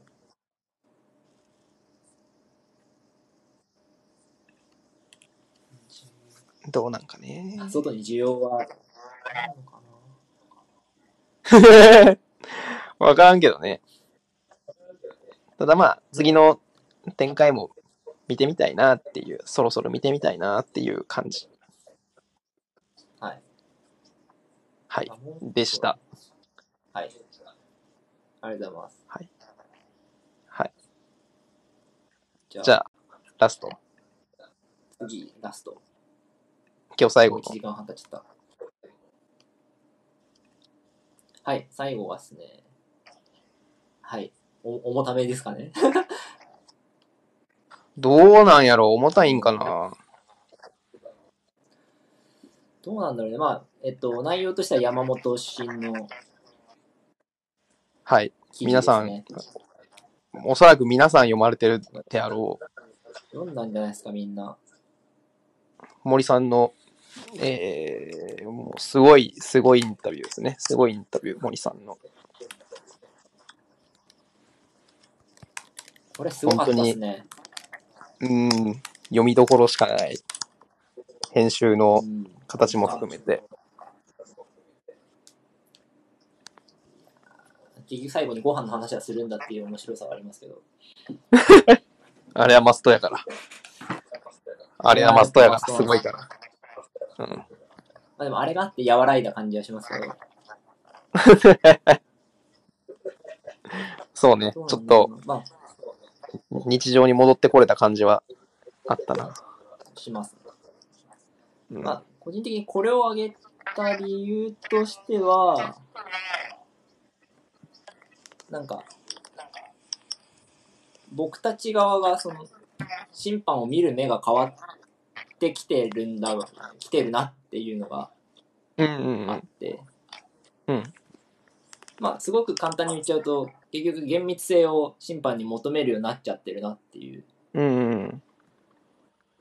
で、そこに生身の審判の方々が苦しんでいる現状があって、はいはいはいそ。れがまあこの記事に現れてたなと思っうん。てます。うん。で、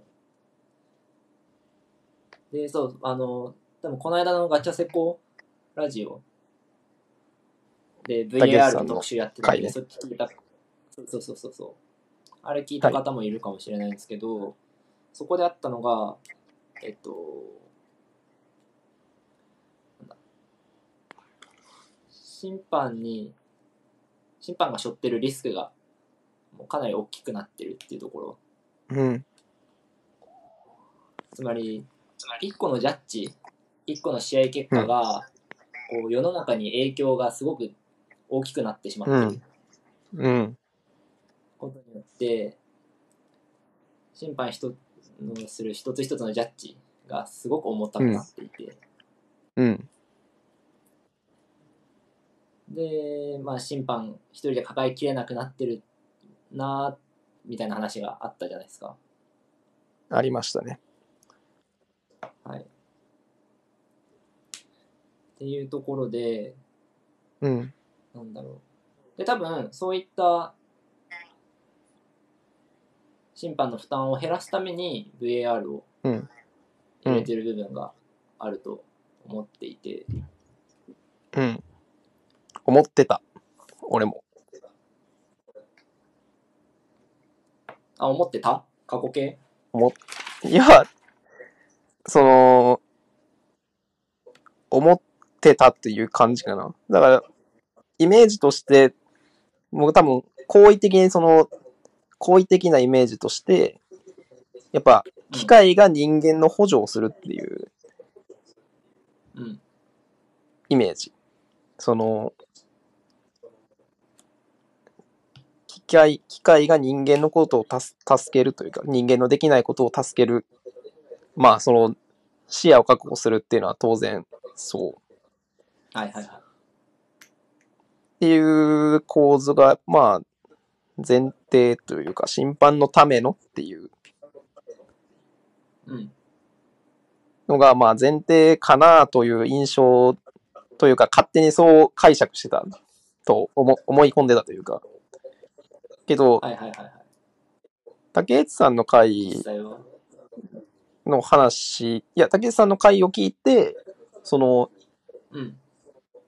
リスクがそう、あまりにも大きくなりすぎてるから、まあだからそれを避けるためのその判定基準の変化というかさ、うん。その、意図よりも、主観的な意図よりも、事実を重視するっていうはいはいはい。ああったね、それもね。のはそうそう、リスクを減じるっていうふうに言ってたけど、ああ、確かに。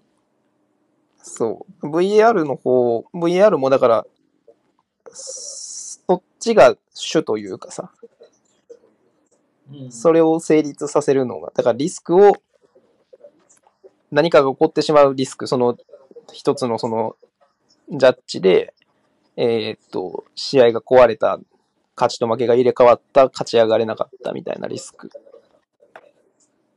うん。まあ、エラー、エラーって言ってもいいかもしれんけど、そうね。めちゃくちゃ金がかかったエラーね。を、その、避けるためうん、の方に主眼が置かれてるなっていう印印象に変わっはい。確かにそこのポイントは、そうだね、あのーできるだけ、その、なんだ、えっ、と、選手の意図ではなくて、事実に着目して、うんうんでもあれって結局さ、あのー審判の主観的な判断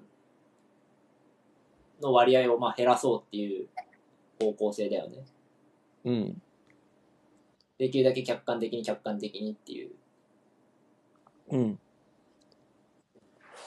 そ確かにそこ。で、その、では、そうか。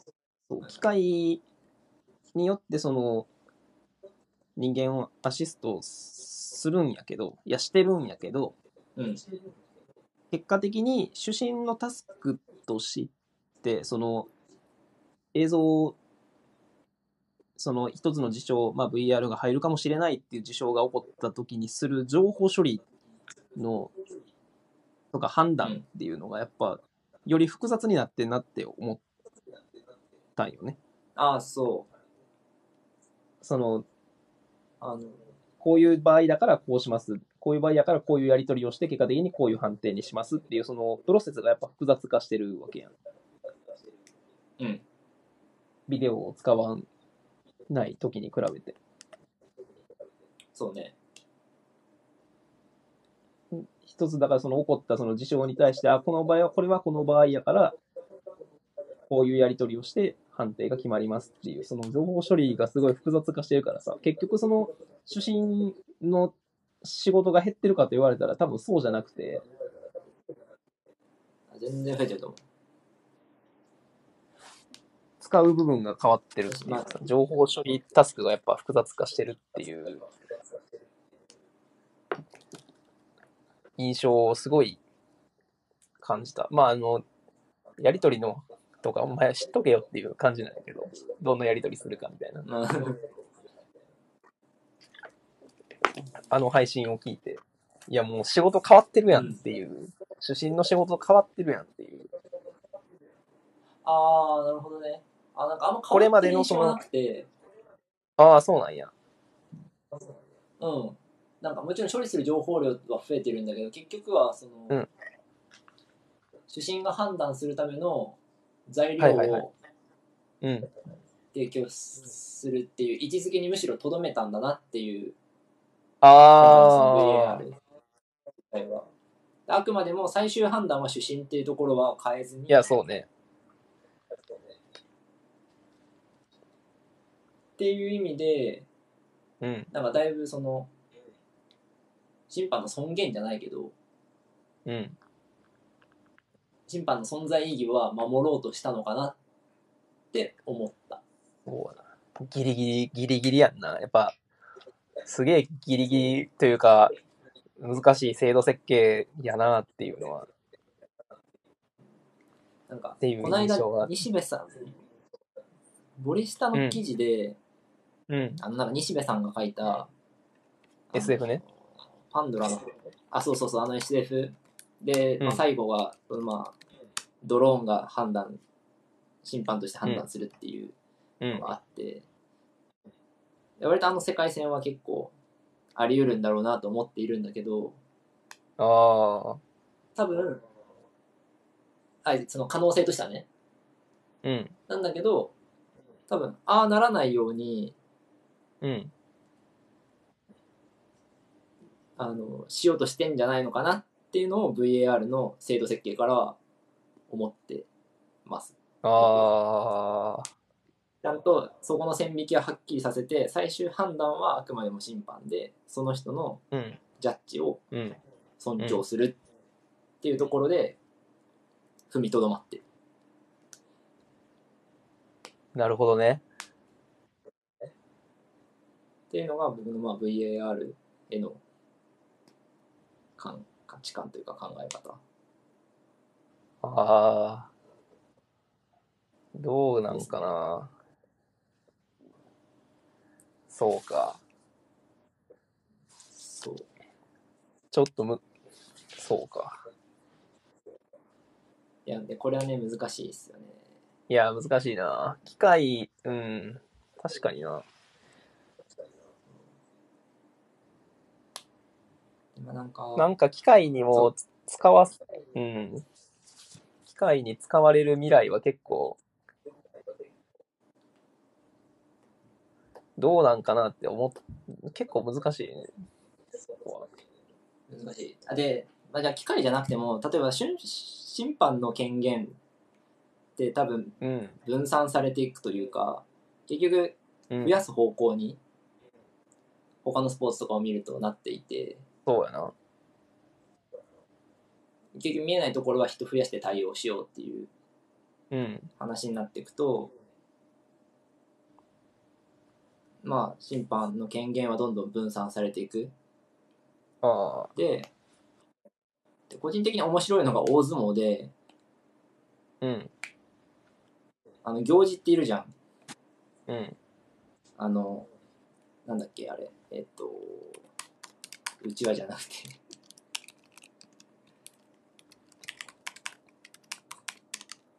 まあ行事がいてうん。あそう軍配だ軍配持ってるからあの人がうん。最高責任者というかうん。と思ってたらうんあ。の人がもちろん一発目の判断はするんだけど物言いされたら、うんつまりあの怪しい判定だと思われたらもうその人の権限もうないんだよね、ああ。そこの、その取り組み内ではもうそいつの判定は、無効になって別の人がジャッジするってこと？う。そうビデオ判定になったらもう検査役が別でいて。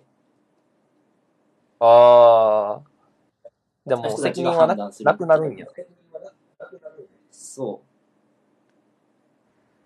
っていう感じで、うん。なんだろう。もちろん、基本的にはその人のジャッジに従うけど、何かがあったらはいはいはい、すぐその権限は別な人に行っちゃうっていう感じで、ああ。でそれってもう実質ないようなもんじゃんって思っちゃって、俺は。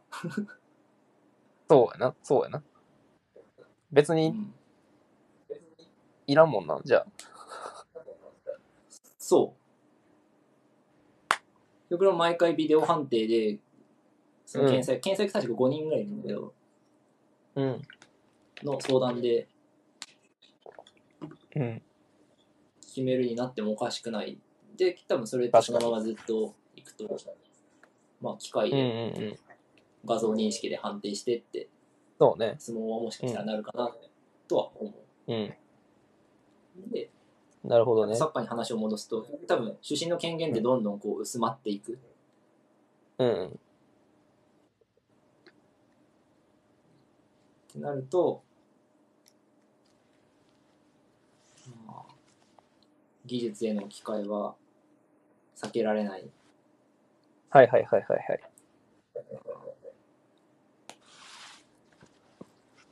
なるほどねっ。ていう、うん。そういうことか。まあ審判に対しては思ってああ。るかな。俺、俺が、俺が、その、月曜日のその話を聞いてイメージしてたのは、うん。その、そのリスク管理的な部分が高まっていったら、うん。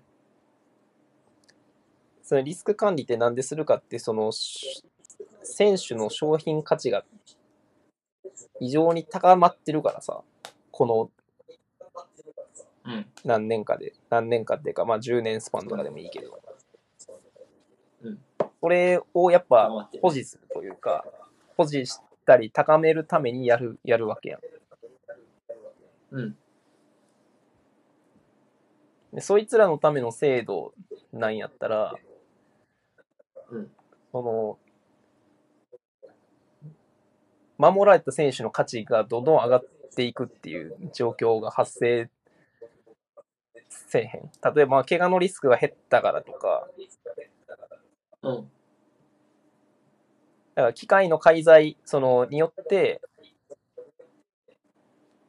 どんどん選手が、まあ、例えば、よじゃあより守られるようになりました。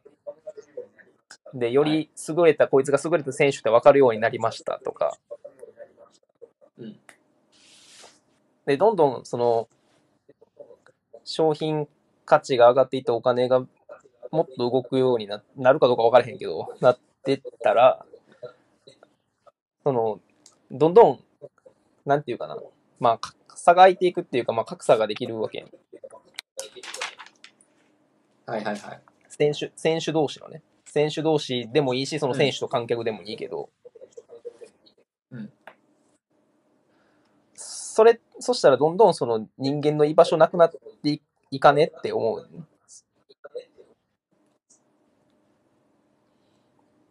うん。なくなっていくと思で、う。その、そう、その過程でその審判も機械に変わるんやろうし、うん。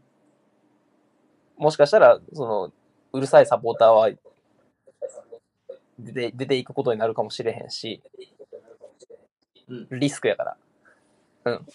リスクだからね。うん。つったら、その、最終的に人いらんやんっていうのは、あの、すげえわかる。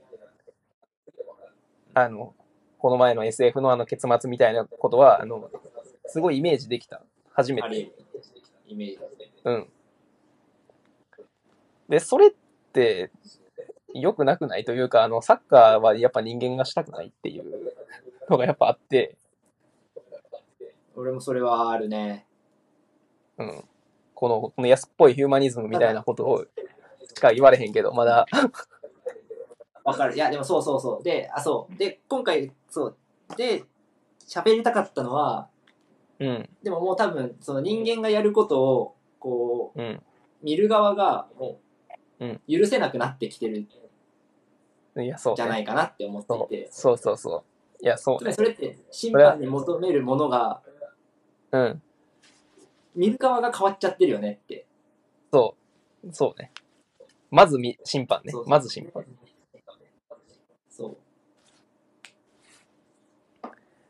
で、うんそう、なんか、こう、で、多分それって結局、スあのスローモーションとか、まあ、うん中継技術によって、自分たちがもう見えるようになっちゃった。サポーター側観戦する人たちが。より細かく見えるようになっちゃって、公平っていうものが結構目に見えるようにでうん。なってきちゃったから、うん。こう公平が目に見える分不公平がすごく強く感じやすいうん。っていうようにっていうのはなんかこう、うん。あと言い方変えるとまあ、ぎまあ、単純にその細かいところまで映像で見えるようになっちゃったからうん。あれはファールだろうっていうところが分かるようになっちゃった、うん。うん。見見る側が。なんで、そういう技術に、技術の進歩によって、もう僕たちの、まあ、サッカーの見方だったり、審判に求めるものが変わってきていて、で、その被害者に審判がなってるよなっていうのを、そう、今回ちょっと言いたかった。まあ、入り口って感じやけどな。その、あまあ、もちろん、それだけじゃないけど、うんこの記事それがもう、入り口というか、もうまあどっかで、もうまだ多分何、何年も何十年も何百年も前から多分機械が人間にとって変わってのなんやって言われてたような、ほんま、ありがちな、その、発展、発展、段階発展論みたいな、そういうやつを、サッカーでもなんかうん。焼き直してやってるみたいな、あ、そうそうそうそう、多分そういうそうなんだよ。そういう感じなんやろなっていうのが、かなり印象としてはありますね。ね。そう。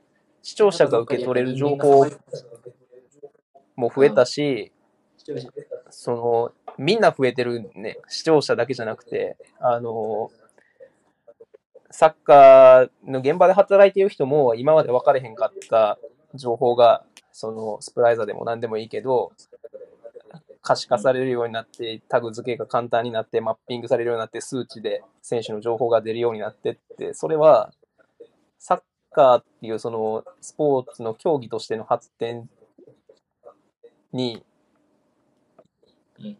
まあ、必要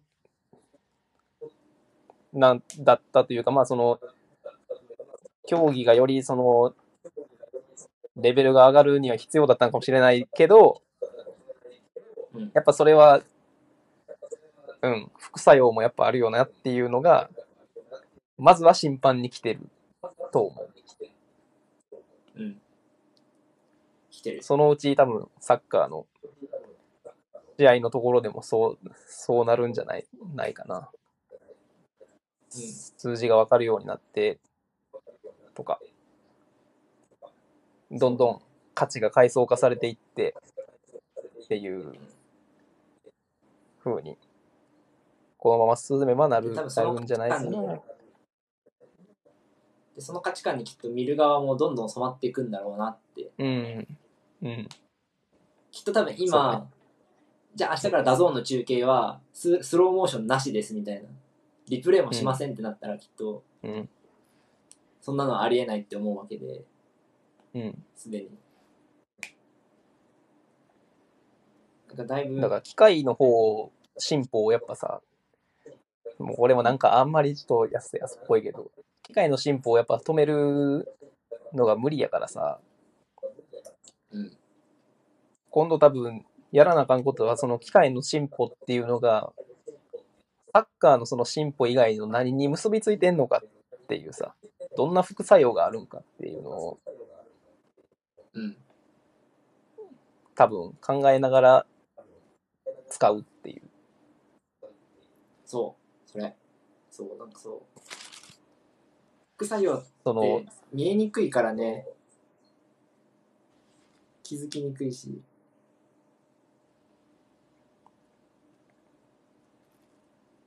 そうそうそう。あー技技術によってそう、人間を取る、うん。そうね。人間を取るか進歩を取るか。そうね。そこがね、難しくて、いや、そう、難しいんですよ。ないんだけど、で、竹内さんが来てくれたから、若干その、その、なんていうかな、また出店、出店の話をすると、あの、うん大学生の時にあの、コンビビアリティのための道具っていう本を読みまして、はい。読みまして、多分検索してくれたらすぐに、なんか要約みたいなのが 多分出てくると思うんですけど、なんとなくそれをイメージしながらというか、考えてますね。科学、技術が、まあ、その、嫌をなしに産業と結びつくんだけど、今のそのサッカーでもその選手の新しい数字が分かるようになりましたとか、こういうそのアプローチで選手が、えー選手のことが分かるようになりましたっていうのが、あたかもこのサッカーの競技の発展に純粋にこう、寄与してるみたいな、あの、風に見える、見えるけど、多分それって、そうじゃないよねっていうか、回り回って人間をの首絞めることになる、なりますねっていうのは、多分、うん。どんな機械もそうだから、そうじゃない関わり方をちょっとさ考えていかなあかん、あかんなというかんので、あかんなというのを、ちょっと言っていかないといけないですね。っていう、考えていかないといけないですねっていうために、そうそうそう。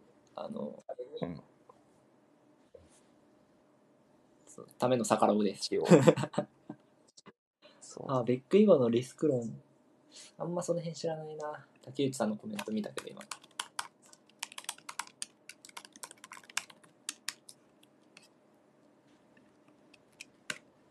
検索タイム。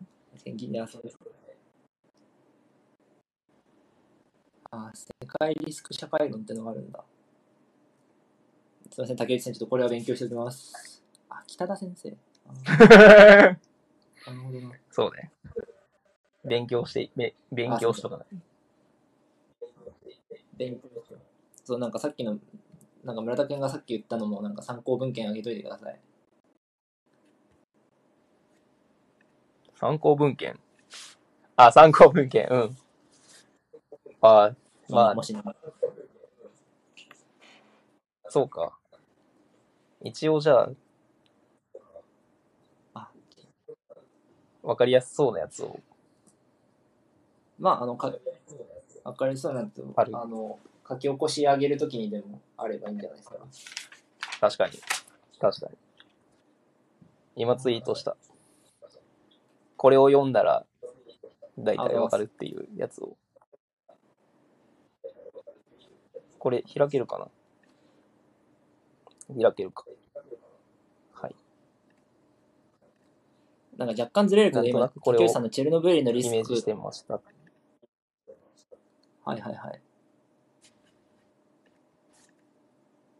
なんか今、チェルノブイリっていうワードが出たから、なんか言いたくて言うけど、なんかそう、うん。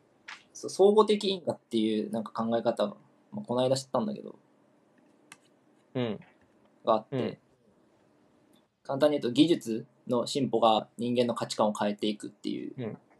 とか価値観とか価値判断を変えていくっていうところがあって、例えばそれの代表例でチェルノブイリが出て、あの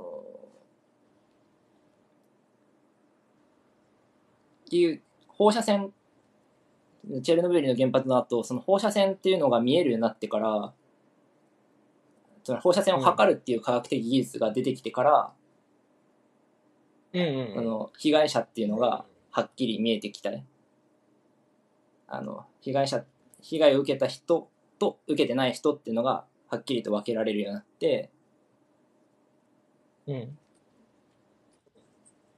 でそこに対して、まあ、もちろん被害者に対する社会保障もあるけど一方で、うんまあ、差別だったりもあってうん。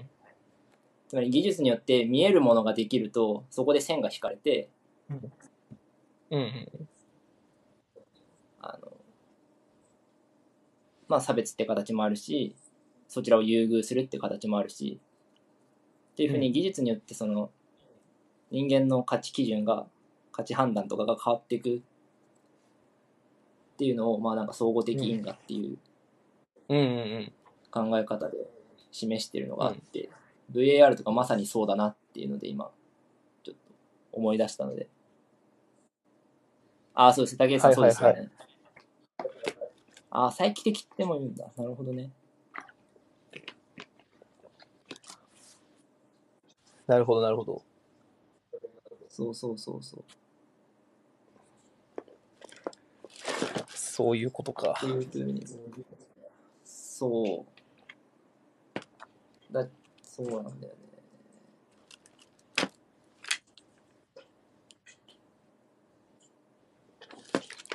っていう感じで、まあ、技術の進歩には副作用があるのでそこも見ていきましょうっていう感じでざっくりまとめると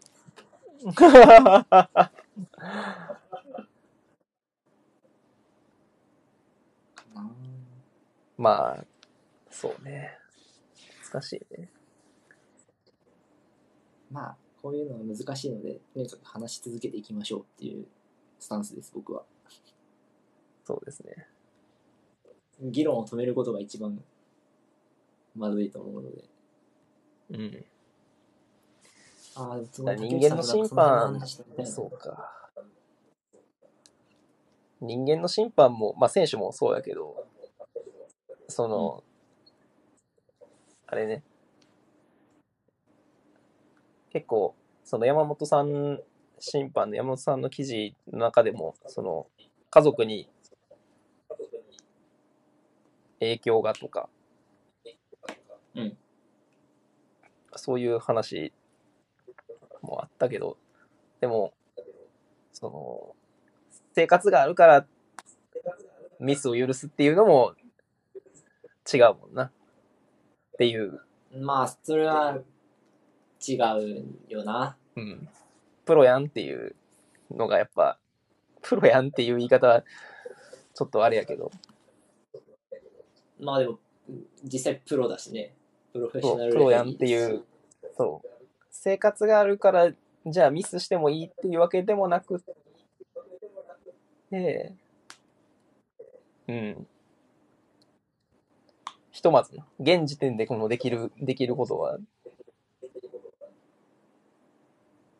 その、多分選手へも心配でもブーイングも多分全然いいと思う、いいいいねんけど、うんどこでそれをやめるかっていうところね。でやめるか。うん。だから試合が終わった後もその、そうかそうか。はいはい。そうそう、避難し続けるのは、まあそれは、それが多分その家族には影響が及ぶとか、まあ多分そういうことで。でブーイングすんなっていうことじゃなくて、それをどこで線を引くかっていう。線引きをはっきりさせろっていうね。うん、まあ、はっきりさせるのは無理なんやけど、はっきりさせるのは無理、無理なんやけど、無理なんやけど、でもまあ、現時点でできることとしては、そのブーイングをいつやめるかっていうことやから。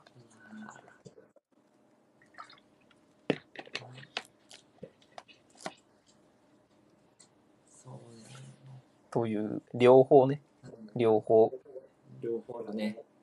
うん、だから、VAR 日本で始まるけど、どう使われる、どう運用されて、結果的にどう変わる、何がどう変わるんかなっていうところと、うん。